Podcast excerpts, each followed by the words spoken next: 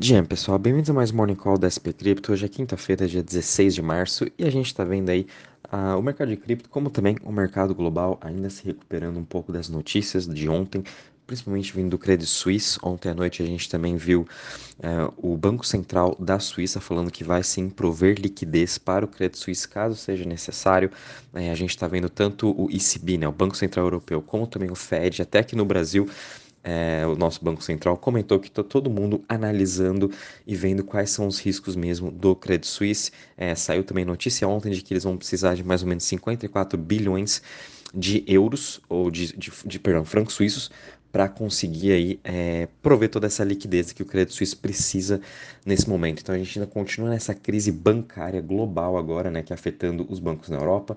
Sem falar que hoje a gente vai ter a decisão da taxa de juros do Banco Central Europeu. A expectativa é que eles subissem meio por cento, vai ser agora às 10 e meia da manhã, mas vamos estar vendo com calma o que a Christine Lagarde vai estar fazendo também em relação ao Credit Suisse, qual vai ser a opinião dela. E na semana que vem a gente vai ter também a grande decisão da taxa de juros do Fed, Banco Central Americano, que a expectativa também agora é que ele ainda continue a alta de 0,25%, apesar que a gente já tem aí alguns investidores achando que realmente é, o Fed já vai pausar a sua alta de juros devido a todas essas crises bancárias que a gente está tendo. Mas mesmo assim, o mercado ainda acha que sim, tem que continuar esse aperto monetário, porque a inflação, por outro lado, continua elevada, ela ainda não não é, não tá caindo, né? Tipo, a gente tá vendo uma, uma, uma, queda mês a mês, porém ela continua ainda muito acima aí da, da meta de inflação, tanto para os Estados Unidos quanto também para a Europa, e com isso aí consegue trazer algumas divergências em dados, né? Então por isso que o cenário macro agora está bem conturbado, e a gente está vendo aí um pouco dessa, dessa realização do preço de cripto, porém Bitcoin novamente continuando muito bem, se segurando acima dos 24 mil dólares, é, caindo hoje agora 0,94%. Ethereum a gente está com uma queda de 2,86% a 1.657. BNB a gente está com uma alta de 2,52% a 320 dólares, seguido de Ripple subindo 2,89% a 0,36, Cardano caindo 5,22% a 0,32, Polygon caindo 7,63% a 1,13%, é, Dogecoin caindo 6,55% a 0,07% e Solana caindo 7,97% a 19,52%.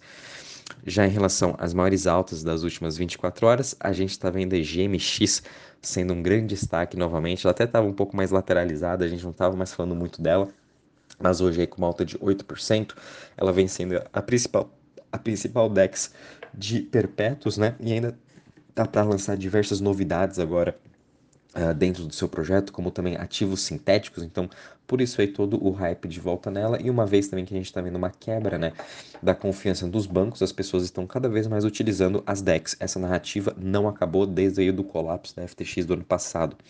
Uh, seguido a gente tem aqui o Tom Token agora recuperando com uma alta de 4,23% e BNB subindo 2,52%. Já em relação às maiores quedas das últimas 24 horas, a gente está vendo Conflux Network, uma das principais criptos da China, hoje tendo uma realização de preço caindo 14,73%, seguido de Filecoin caindo 14,51% e Lido DAO caindo 14,40%. Já quando a gente compara em relação ao Crypto Fear Index, a gente está parado aqui em 52 pontos, sem muitas novidades, estamos num sentimento neutro e até mesmo quando a gente vê né, em relação ao altcoin season, a gente continua num Bitcoin season. Né? Todo o dinheiro que está entrando no mercado de cripto está principalmente entrando agora no Bitcoin e depois, eventualmente, eles vai ser repassado para as outras altcoins. Mas por enquanto a gente está aí realmente nesse uh, Bitcoin season, é por isso que a gente está vendo o Bitcoin segurando muito bem nessa região. Vindo um pouquinho agora para a parte de DeFi em Total Value Locked, hoje a gente está com uma pequena também realização de preço, uma queda de 1,84% a 79,86 bilhões.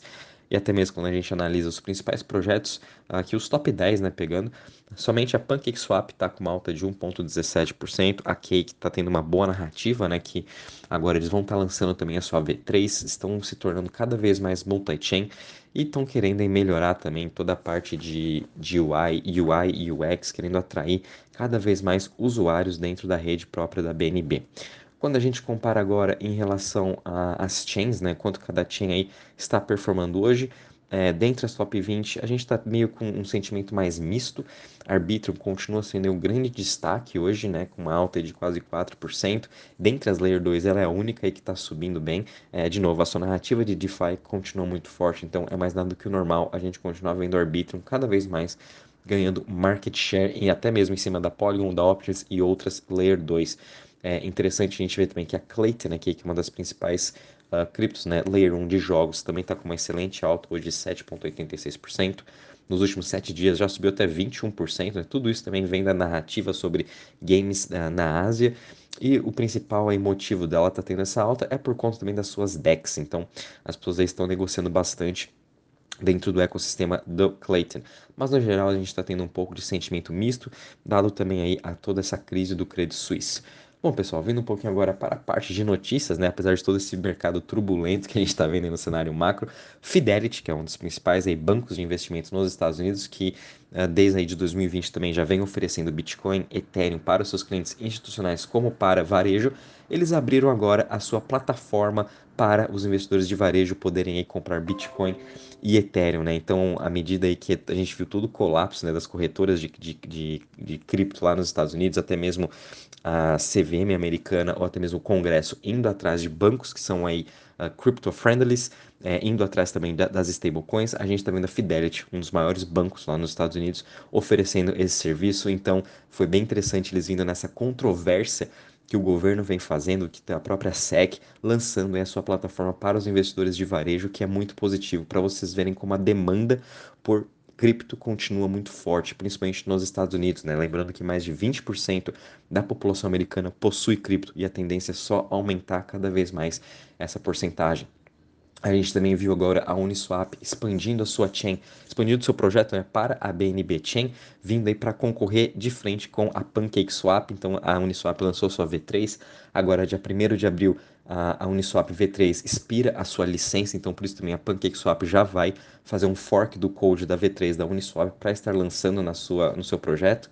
E mesmo assim, agora a concorrência das DEX no, na BNB Chain está mais do que forte né, agora com a Uniswap. Então vamos ver como vai ser também a reação da Cake nessas próximas semanas, principalmente as análises on-chain.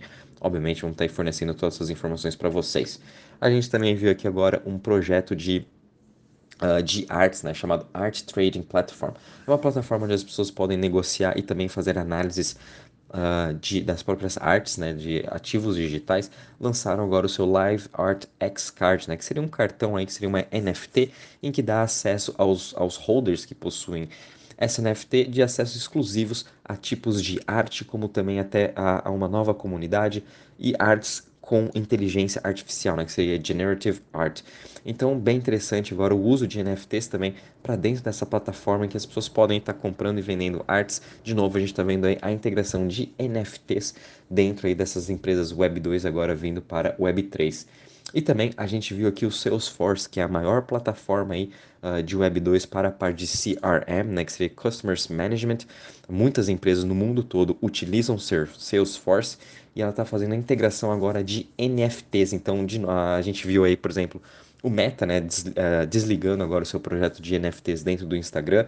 Porém, a gente está vendo uma grande empresa, Web2, e ela tem muita presença forte nas empresas uh, das maiores, né, nas, todas as grandes empresas do mundo utilizam o próprio Salesforce para isso. Integrando agora NFT, a gente vai ter mais um novo caso de adoção, né, de como também trazer o, o os nossos os usuários, né, dos seus das empresas que usam os próprios customers, né, trazerem aí e ficarem cada vez mais próximos das próprias empresas aí, utilizando NFTs. Então, achei bem interessante essa notícia aqui do Salesforce. É, não é só porque o Meta, né, desistiu aí da sua parte de NFTs, obviamente a estratégia deles não deram certo, é, não quer dizer que outras empresas aí também não vão dar. A gente está vendo o Salesforce, então vamos ter mais um, um, caso de uso de NFTs dentro do mundo uh, empresarial, o que eu acho muito positivo. Né? Vamos estar tá acompanhando como que vai ser toda essa evolução aqui do Salesforce. Espero que eles realmente tenham muito sucesso, que se realmente tiverem, a adoção aqui vai ser gigantesca. Bilhões e bilhões de pessoas vão estar utilizando NFTs dentro do mundo corporativo, o que isso vai ser muito positivo. Bom, pessoal, em relação às notícias, é isso mesmo. O mercado agora ainda está reagindo um pouco de toda essa parte macro. É, muita atenção agora com os dados do ECB que vão sair às 10h30, a decisão da taxa de juros.